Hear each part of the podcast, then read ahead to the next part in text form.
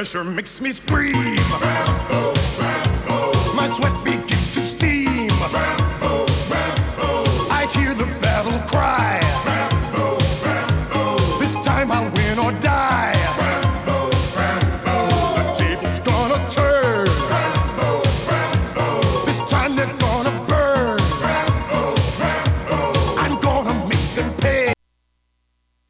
prendre un verre entre amis, rien de mieux que le bar Grenade au coin de la rue Ontario-Est et Champlain. Le bar Grenade, une brasserie orientale tendance et branchée dans Ville-Marie.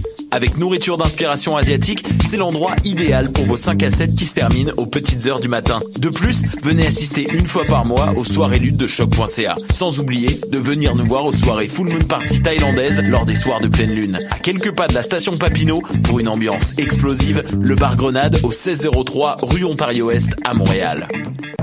Hey, ta dernière découverte artistique date de 2003. Aïe, tant que ça change. Moi, c'est Morin. On est porte-parole du 21e festival Vue sur la Relève. Découvre avant tout le monde les grands noms de demain. Une programmation originale et audacieuse qui reflète les tendances de l'heure en art de la scène. Du 5 au 16 avril, lâche ton ordinateur et viens voir des shows. 12 dollars pour 2 à 4 spectacles par soir. Présenté par l'Auto-Québec en collaboration avec Québecor. Visite vue sur la relève.com. Vous écoutez Choc pour sortir des ondes.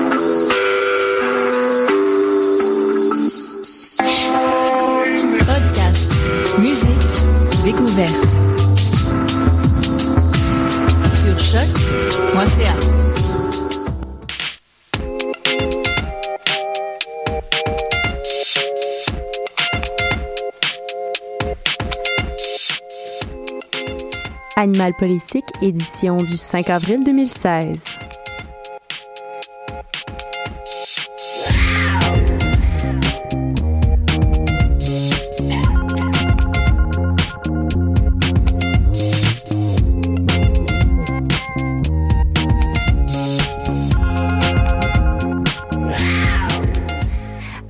Bonsoir à vous tous, bienvenue à votre avant-dernière édition de cette édition euh, hivernale de l'animal politique. Nous sommes tous bien tristes euh, en studio parce que nous savons que la fin se rapproche tranquillement, mais ça ne nous empêche pas de vous offrir une émission haute en couleurs. Donc j'ai avec moi mes fidèles euh, collaborateurs, donc on parle ici de Émilien Roscanou, Hippolyte Babinet, Dominique Degré et Alexandre Moranville-Ouellette. Donc on commence tout d'abord avec notre Québec national avec Émilien.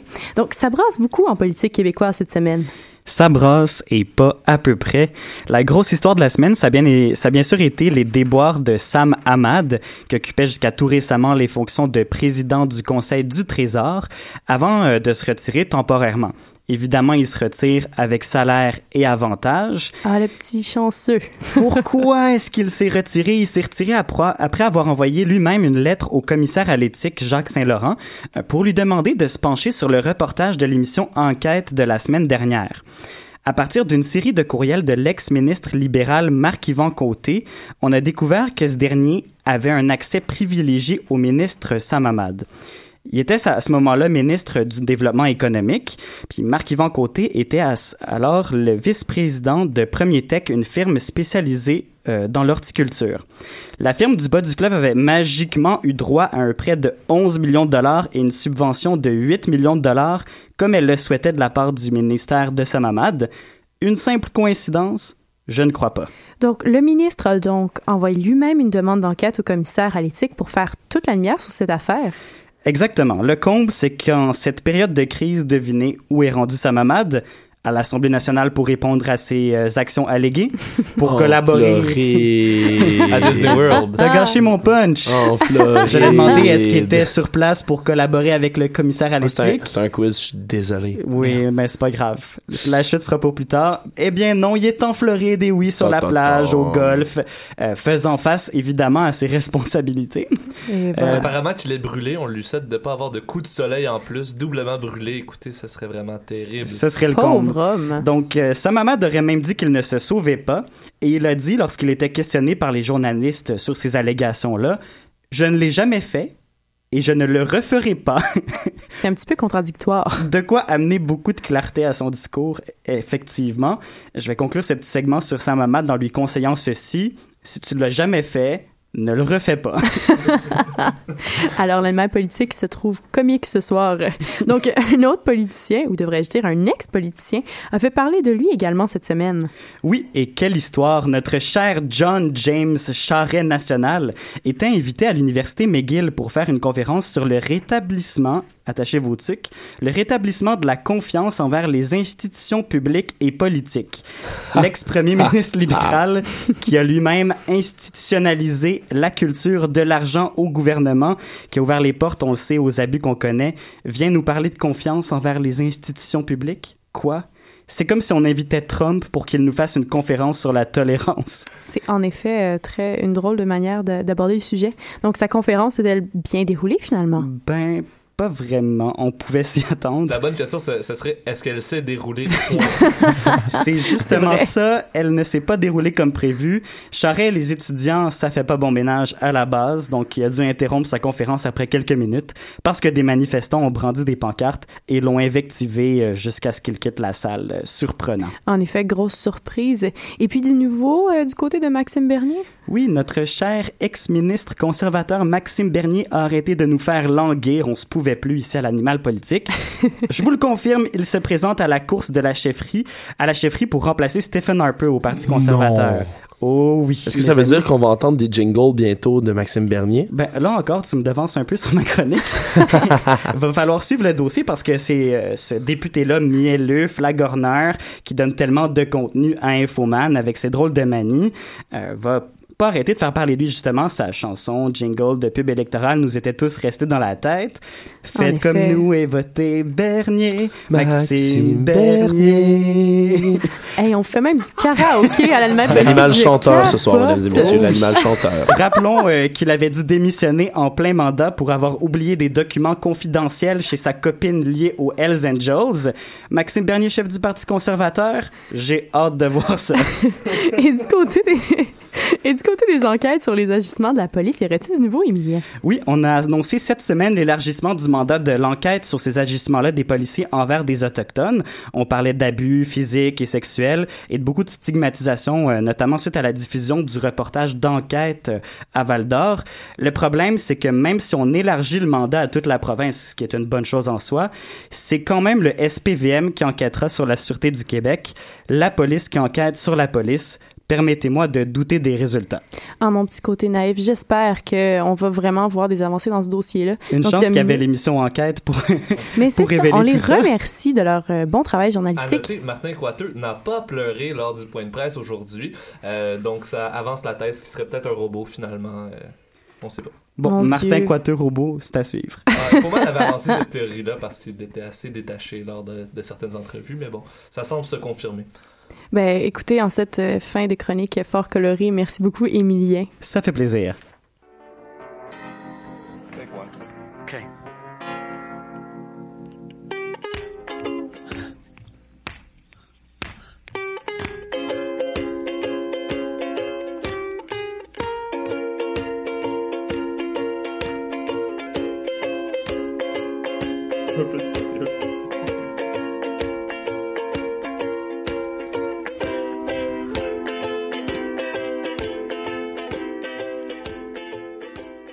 Donc, l'animal politique reprend un petit peu de son sérieux et s'en va tranquillement vers la Russie avec Hippolyte Babinet. Donc, aujourd'hui, tu vas nous parler d'un sujet tout frais, donc le Panama Papers. Donc, euh, si vous n'avez pas entendu parler, euh, ce qui serait étonnant, hein, parce que sur les réseaux sociaux, euh, ça pullule les articles là-dessus. Donc, le Panama Papers sont la fuite de plus de 11,5 millions de documents détaillant les informations de plus de 214 000 sociétés offshore de différents pays du monde ainsi que le nom de leurs actionnaires. Donc, les sociétés offshore permettent entre autres l'exil fiscal. Donc, la Russie possède en fait de nombreuses euh, de ces sociétés. Hippolyte, qu'est-ce que tu peux nous dire aujourd'hui à ce sujet? Eh bien oui, parce que Vladimir Poutine est quelqu'un de très sérieux justement. Et euh, je voudrais parler de, de Vladimir Poutine qui est un ancien membre du KGB, cet homme de 63 ans à la tête de la Russie qui magne le pays d'une main de fer, le pays tourne littéralement autour de lui, il est partout à la télévision, à la radio, dans les médias et il prend les décisions. Aujourd'hui, le Panama Papers viennent de donner des éléments concrets de systèmes de montage fiscaux douteux de très grande ampleur qui sont pratiqués en Russie et plus particulièrement à la tête du gouvernement et qui ont permis à Vladimir Poutine et ses amis de sortir des sommes colossales de Russie. Concrètement, quels sont les chiffres et les procédés de ces manipulations fiscales? Concrètement, Vladimir Poutine est à la tête d'une fortune de plus de 2 milliards de dollars, dont plus de la moitié, bien sûr, dans des paradis fiscaux. Et oui. Étonnamment. Et détenu par l'intermédiaire de prête-noms, c'est-à-dire des gens de sa famille ou de ses amis. L'enquête révèle que depuis des années, des millions de dollars ont été puisés dans les caisses de l'État petit à petit. Les combines sont nombreuses et plus imaginatives les unes que les autres. Crédits accordés par des banques publiques russes et jamais remboursés. Prêts transférés de main en main jusqu'à s'évaporer. Oups, on ne sait pas où c'est parti. ou encore cession d'actions fictives. Mais qui sont au cœur de ces manipulations-là? En fait, c'est la banque Rosia, assistée d'une discrète société d'avocats suisse, qui est le pivot des montages fiscaux. Basée à Saint-Pétersbourg, considérée comme la banque des copains de Poutine, le principal Hmm. actionnaire de cette banque est, devinez qui, l'ami et banquier personnel du président russe, un certain monsieur Lori Kolvatchouk. Les malversations sont donc faciles, facilement faisables, et ensuite les personnes à la tête de ces sociétés écrans sont diverses personnes de l'entourage de Vladimir Poutine, comme par exemple le meilleur ami et violoncelliste Sergei Roldugin du président, qui est à la tête de sept sociétés différentes. Pour un musicien, ça commence à faire beaucoup, si vous En mon effet, si on pense à nos chers musiciens montréalais qui, eux, ont plutôt de la difficulté. Alors, quel est l'objectif final de l'acquisition de cet argent? Eh bien, en fait, l'argent récupéré par le biais des sociétés écrans dans des comptes offshore permet très discrètement de gagner l'ensemble de l'économie du pays. Les sociétés écrans deviennent par la suite elles-mêmes investisseurs de différentes sociétés ou de fonds d'investissement. On a comme exemple la coopérative une coopérative créée à la fin des années 90 par Vladimir Poutine et sept de ses amis. Cette coopérative contrôle une petite banque qui récupère des actions de différentes sociétés comme des sociétés de gaz naturel ou des médias indépendants, jusqu'alors opposés au pouvoir. Ainsi, Vladimir, ses amis et les enfants de ses amis possèdent et contrôlent le gaz, les chemins de fer, la construction, les médias et bien d'autres secteurs russes. Mais les dépenses sont aussi personnelles. Après tout, on ne va pas se priver. et par le biais de ces sociétés offshore, des petits cadeaux aux membres du clan. Et hop, 7,6 millions d'euros rapatriés en Russie pour le yacht du fils du banquier de Vladimir Poutine. Et hop, encore 10 millions d'euros d'une société offshore pour créer une station de ski pour le mariage de la fille de Vladimir Poutine, qui arrive le jour de son mariage dans un carrosse tiré par trois chevaux blancs. Moi aussi, j'aimerais bien faire des petits cadeaux comme ça à mes amis. Comme quoi, rien de trop beau pour sa Rien famille.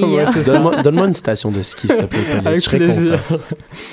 Donc, euh, enfin, avec toutes ces informations, peut-on savoir quelles sont les réactions du gouvernement russe? C'est quand même des grosses allégations qui sont portées contre eux. Eh bien, malgré tout ça, je vous donne dans le mille. Lundi 4 avril, donc hier, le Kremlin a dénoncé une enquête journalistique pleine d'inventions et de falsifications qui vise principalement Vladimir Poutine, bien sûr, cherchant à déstabiliser le pays. C'est le porte-parole du Kremlin, Dimitri Peskov, qui a affirmé qu'il s'agissait de déstabiliser le pays et les prochaines élections, qu'il n'y avait rien de concret, mais que tout se fonde sur des spéculations. Il a d'ailleurs ajouté que le Kremlin n'allait pas poursuivre en justice les auteurs de l'enquête. On peut noter ici la bonté dont fait preuve le gouvernement russe à l'égard de cette soi-disant communauté journalistique, dont beaucoup sont bien sûr d'anciens agents de la CIA. Donc, un dossier qui reste à suivre dans les prochaines semaines. Merci beaucoup, Hippolyte. Donc, c'est ce qui conclut notre petite parenthèse euh, russe. Donc, on continue en musique avec Beat Sexu, euh, puis la pièce Dernière fois, une pièce qui est tirée de leur EP qui est sortie en 2014. Euh, donc, c'est un Beat Sexu est un groupe euh, de Québec. Donc, on vous continue l'émission avec une très belle pièce de ce band.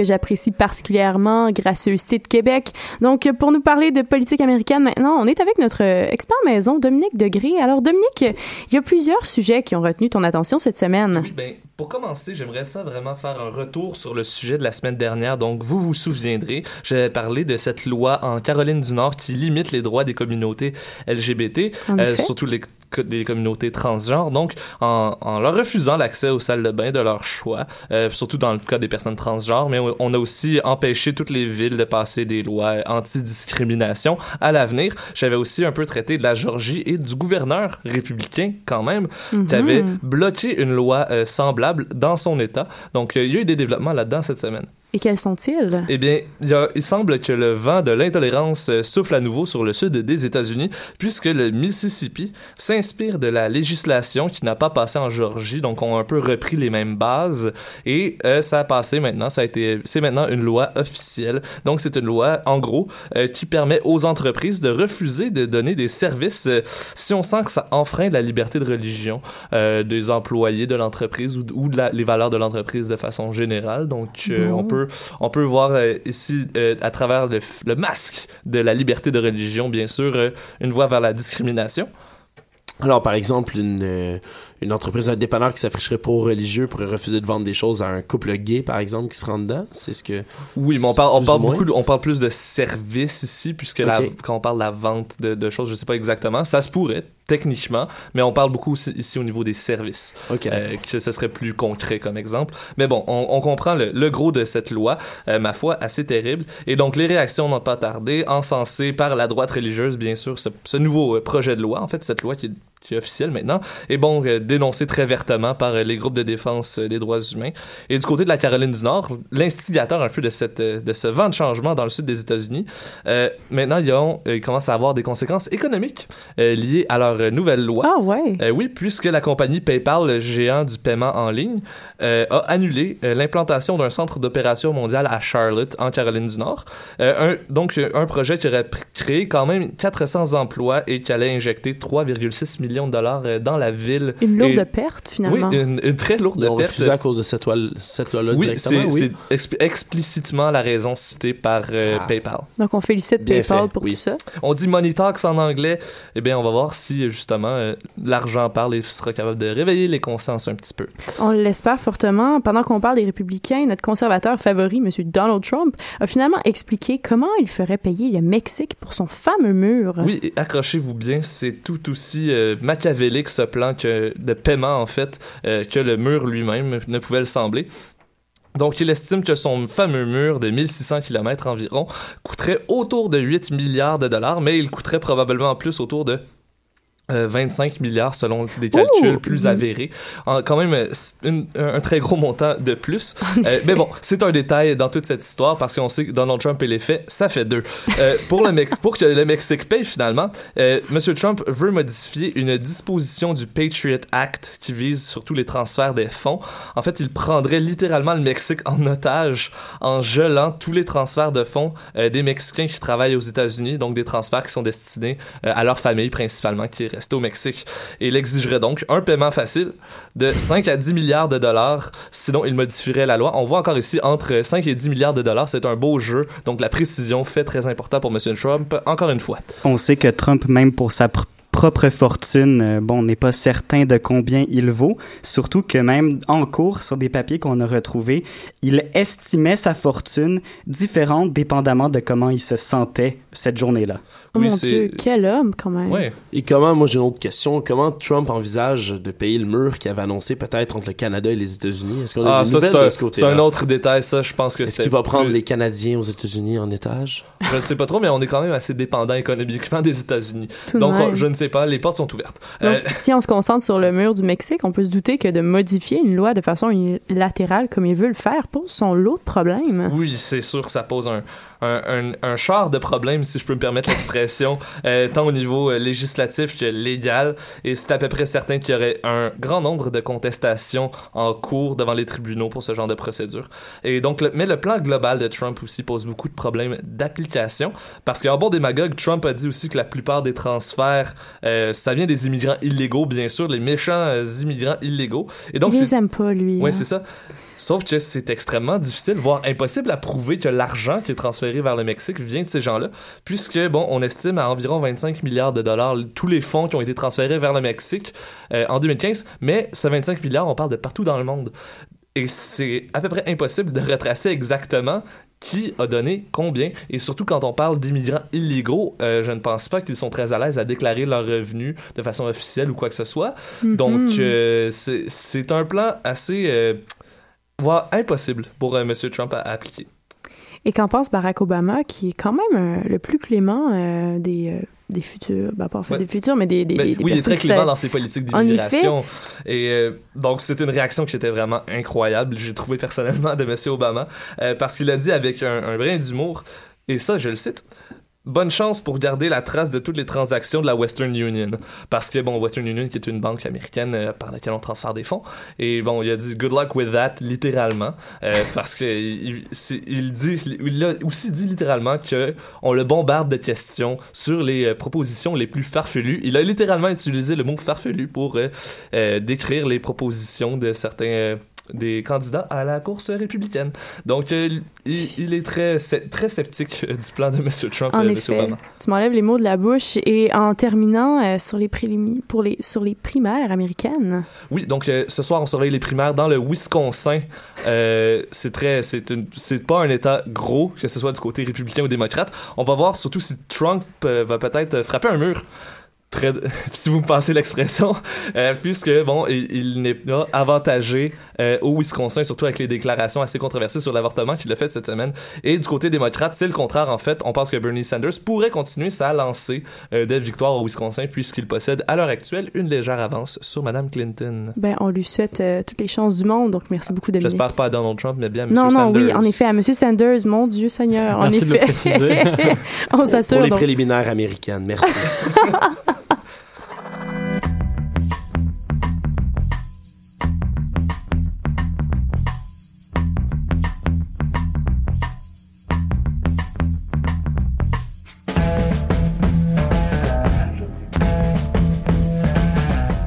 Donc, nous poursuivons maintenant avec Alexandre, notre, habituel expert en politique asiatique, qui nous parle cette semaine d'un sujet politique qui ne touche pas seulement euh, son coin du globe, mais bien celui de tous nos collaborateurs. Donc, Alexandre, parle-nous en plus.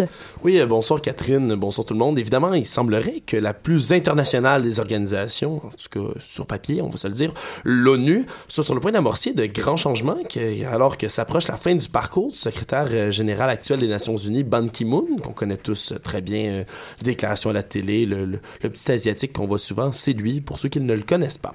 Bref, Helen Clark, qui est la femme en ce moment la plus haut placée dans la hiérarchie des Nations Unies, s'est lancée lundi euh, dans la course à la succession comme secrétaire général de l'ONU. Euh, c'est la candidature de ce- celle qui est en ce moment la directrice du programme des Nations Unies pour le développement, le PNUD. Euh, elle aussi, c'est- une des agences onusiennes les plus spécialisées en ce moment. Elle a été présentée à Wellington par le gouvernement néo-zélandais qu'elle a elle-même dirigé de 1999 à 2008. Donc, une femme à la tête de l'ONU, ce serait une première, finalement. Oui, tout à fait. Écoute, euh, un, il y a un mouvement qui s'est dessiné depuis euh, quelques mois en faveur d'une femme à la tête de l'ONU. L'ONU, on rappelle, a eu huit hommes qui se sont succédés pendant 70 ans comme secrétaire général et pas une femme durant ces années-là. L'organisation est confrontée à la plus grave crise de réfugiés de son histoire en ce moment. Y a des guerres en Syrie, au Yémen, au Soudan du Sud, etc., etc. Euh, les détracteurs le jugent inadapté et incapable de se réformer à l'heure actuelle. Madame Clark dit qu'elle veut rendre l'ONU plus efficace face aux conflits d'un genre nouveau, aux guerres civiles et aux acteurs non étatiques, ainsi qu'aux extrémistes violents. Elle a dit que ça réclamait une nouvelle approche également, je la cite. Avec quelques 40, 40, 40, pardonnez-moi, 40 000 employés et un budget annuel de 8 milliards de dollars, l'ONU est menacée en ce moment de sclérose bureaucratique et euh, Madame Clark a justement déclaré que ça devrait prendre les devants. Les milieux onusiens euh, s'attendaient plusieurs mois déjà à l'entrée en liste de Mme Helen Clark. Euh, les diplomates la considèrent comme une candidate de premier plan, mais ils s'interrogent sur sa capacité à mobiliser justement les cinq euh, membres du Conseil de sécurité de l'ONU. Donc, pour ceux qui sont pas très familiers avec les procédures de l'ONU, comment ça fonctionne exactement, les élections pour devenir euh, secrétaire général, qui est quand même un titre euh, assez euh, important au sein de cette organisation-là? Oui, c'est un titre de porte-parole, de représentant et bien d'autres fonctions, justement. Euh, mais écoutez, c'est les cinq pays que, dont, que, je viens de parler, justement, du Conseil de sécurité. C'est les États-Unis, la Russie, la France, le Royaume-Uni et la Chine. C'est eux qui vont choisir, dans le fond, le successeur de Ban Ki-moon. Évidemment, ces cinq pays-là et pas personne d'autre.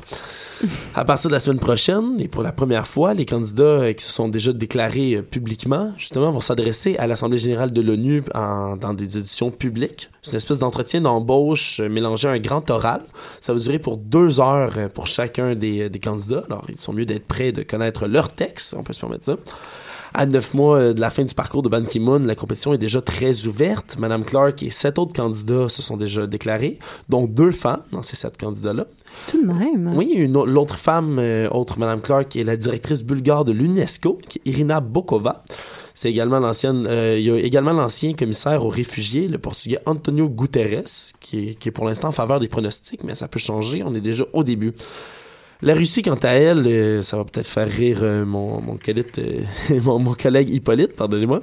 La Russie, elle, insiste pour que le secrétaire général vienne d'Europe de l'Est, hein, évidemment. Et par contre, c'est la seule région qui a jamais occupé le poste. On peut, on peut leur donner ça déjà. Le Royaume-Uni, eux autres, ont, euh, sou- sont soutenus qu'ils soutiendraient une candidature euh, féminine euh, si elle avait des compétences euh, égales aux autres candidats. Paris, Washington et Pékin se montrent discrets pour le moment. On ne sait pas leur réponse euh, pour l'instant. Euh, le nouveau, la nouvelle diplomate en chef va prendre ses fonctions le 1er en- janvier 2017. Alors, euh, on a hâte de voir ce que ça va donner. Donc, on espère que ce futur candidat sera marqué un renouveau au sein de l'ONU pour la cause internationale et qui sait du féminisme. Merci beaucoup, Alexandre.